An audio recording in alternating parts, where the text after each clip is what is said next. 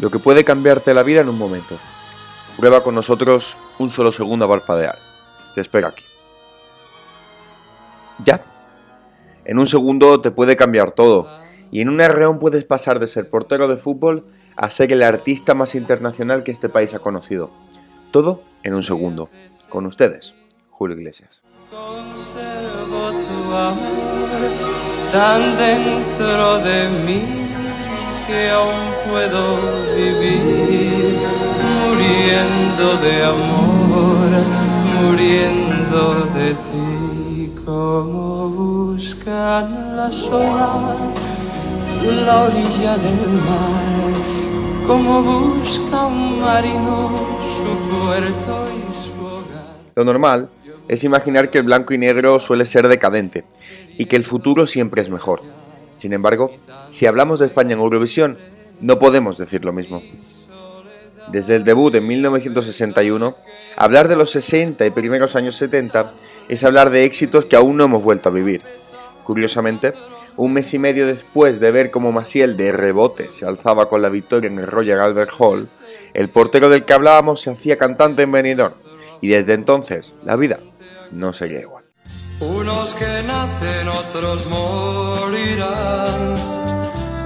Que ríen, otros llorarán. Agua sin cauces, ríos sin mar. Penas y glorias, guerras y paz. Cinco años después, una fatídica noche de diciembre, donde un accidente de tráfico en la apartada del fútbol, Julio Iglesias, casi obligado, se presentaba ante el respetable de la décima edición del Festival de Benidorm. Los certámenes de la canción estaban de moda, y ganarlos te da un punto extra en una España de zarzuela y castañuela, con 50.000 pesetas como premio de la época, y un traje blanco con los bolsillos cosidos, la sirenita fue la primera recompensa, preámbulo de un paseo por Ámsterdam que llegaría dos años después. Que vienen las continuarán. La vida sigue igual.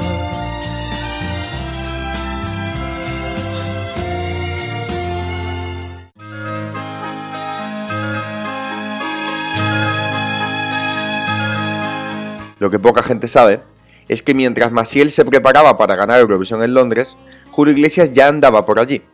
Buscando mejorar su inglés, los mentideros de la época ya hablaban de que él tenía entre ceja al festival, llegando a alertar al dúo dinámico, compositor de La La La, que pronto sabrían de su nombre. Ya os hemos avisado que si en un segundo cambia todo, imagínate lo que puede cambiar dos años.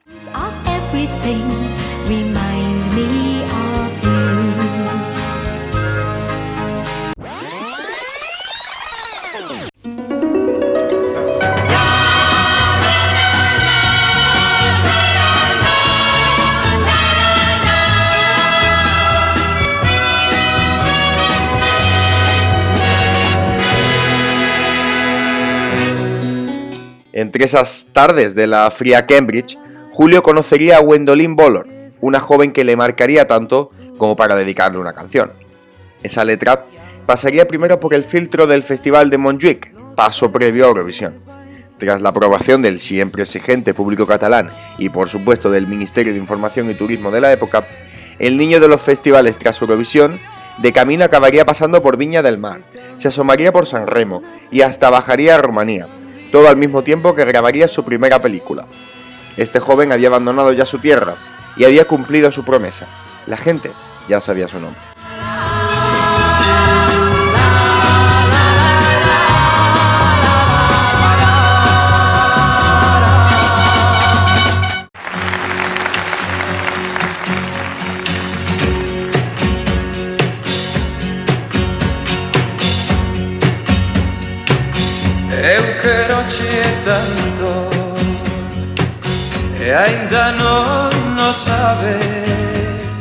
El resto lo saben.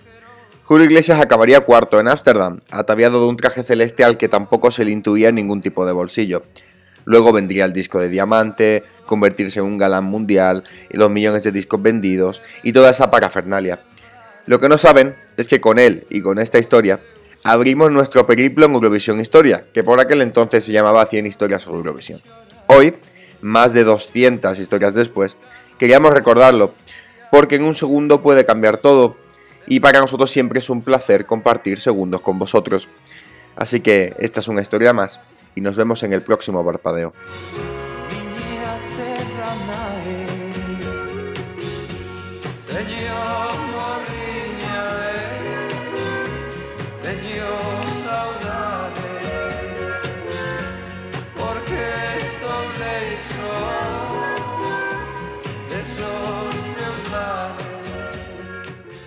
Este es el podcast de Eurovisión Historia, un proyecto multiplataforma que a diario repasa la historia del festival.